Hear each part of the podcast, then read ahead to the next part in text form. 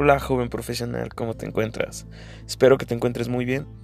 El día de hoy vamos a platicar un poco sobre pues, algunas cuestiones que te preguntan en las entrevistas de trabajo, ¿no?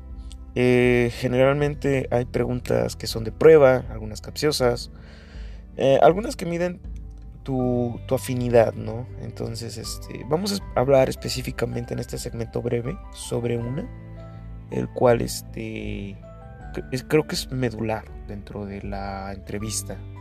Cuando te preguntan eh, un reclutador, cuando te dicen o te mencionan, simplemente háblame de ti, eh, creo que hay que ser muy cuidadosos con lo que decimos, ¿sabes? En primer lugar, ¿por qué? Porque al reclutador realmente no le importa eh, tu vida personal, no te vayas por esa finta. Si son tus primeras entrevistas de trabajo y escuchas eso al final, no quiere decir que al final el entrevistador le interesa saber de ti. Cuando quieren saber de ti, ellos te lo preguntan abiertamente. Te dicen, bueno, ya conocí tu perfil, ya me hablaste de ti profesionalmente hablando. Ahora, háblame de tus hobbies, de lo que haces en tiempo libre. Eso ya es diferente. Pero cuando te dicen, háblame de ti, no significa nada de tu vida personal. Así que limítate a decir algo referente a tu vida personal. Solo hasta que te lo pregunte específicamente el reclutador. Enfócate al momento de decir directamente y sin titubear con una manera segura, mirándolo a los ojos, de manera cálida, sonriente, de manera agradable, ¿no? Mencionarle que pues eres una persona con, con ciertas capacidades, que tienes este, este hábito, eh, no sé, muy sencillamente decir, soy una persona ordenada. Bueno, yo me considero una persona ordenada.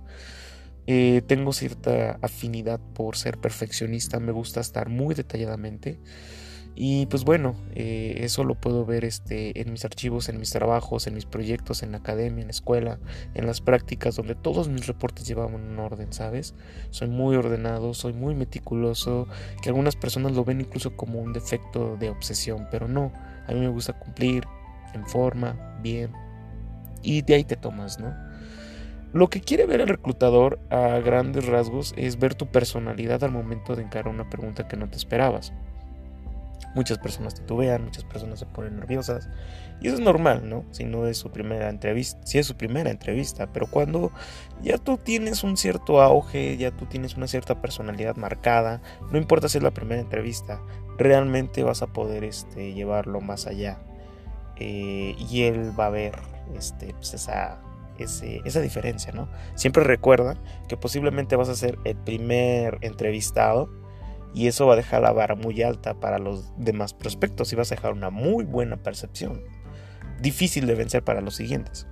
En cambio, si eres el del medio, pues trata de resaltar, trata de, dar el mismo auge, pues para crear una variación, ¿no? Él tiene ya un parámetro de un entrevistado que le gustó, después llegas tú, lo superas en expectativas, en desenvolvimiento en la entrevista y pues vuelves a dejar la, la brecha muy alta para el siguiente reclutador. Más sin embargo, si eres el último en la lista de los entrevistados, pues vas a rematar de una manera excepcional porque él tiene ya un margen, ha ido variando y tú llegas a rematar y superas a, todos los entrevistados.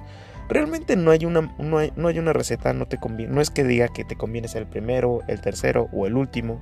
Simplemente trata de ser seguro al momento de responder este tipo de preguntas para que dejes una muy buena impresión, porque muy seguramente la mayoría de los procesos son dos entrevistas. Una con el departamento de reclutamiento, la segunda con la persona que va a ser tu, jefe de área y tú tienes que llevar eh, la misma concordancia de lo que has dicho en la primera entrevista a la segunda. No vayas a decir algo de lo cual te olvides decir en la segunda, o que omitas decir algo en la primera y en la segunda lo termines rematando, que termine contradiciendo eh, pues el, tu auge en las entrevistas, ¿no? Porque eso te va a sepultar y te van a tomar como en un foco rojo, donde el cual te van a tomar este como una persona que estás pues quedando bien, ¿no? Y eso se ve obviamente mal en el ámbito laboral. Y pues bueno, a grandes rasgos es esto. Eh, pues bueno, me gustaría este, seguir este, platicando más. Por ahí voy a estar subiendo más este, pequeños podcasts ahí en el, en el canalcito, en el podcast, discúlpenme. Y pues bueno, eh, espero que, que, podamos seguir estando en, en, comunicación todos.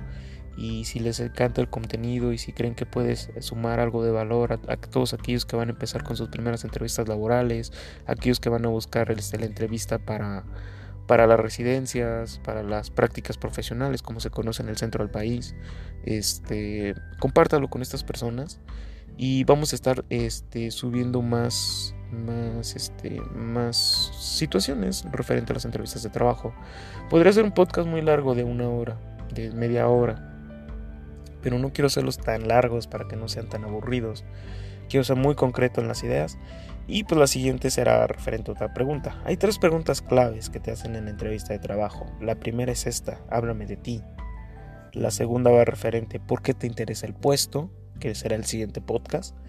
Y la tercera será meramente este, ¿por qué te tienes que quedar con el empleo? ¿Por qué te quieres quedar tú? ¿Por qué tú y no el otro? A pesar, independiente aquí ya de, de la experiencia laboral, ¿no? Muchas veces ordena esta pregunta y es muchas veces medular es como el cierre perfecto o el enganche para subir y quedarte con el puesto. Sin más, este, pues espero estar en pronto comunicación con todos ustedes y pues les habla su servidor. Eh, esperemos estar en contactos. Eh, echarle muchas ganas, líder. Ustedes van a ser los futuros líderes del país. No decliven, no se desanimen, practiquen, tengan conversaciones con amigos, ustedes mismos, directo a un espejo. Tengan esa seguridad más que nada de decir las cosas de frente, mirando los ojos al reclutador. Nunca se pongan nerviosos porque implica muchísimo la personalidad con la cual transmite las cosas. Si tú los transmites de una manera muy segura, créeme que aunque de verdad no tengas de experiencia, pero tienes el carácter para afrontarlo, eh, te vas a quedar con el puesto. Llámese un auxiliar, llámese un puesto eh, ordinario o llámese un puesto inclusive bastante interesante, ¿no? Eh, ya en el trabajo pues tú lo demuestras con, con tus hechos y con tu forma de liderazgo, ¿no? Bueno, sin más, me despido. Seguimos en contacto. Gracias, joven profesional. Hasta luego.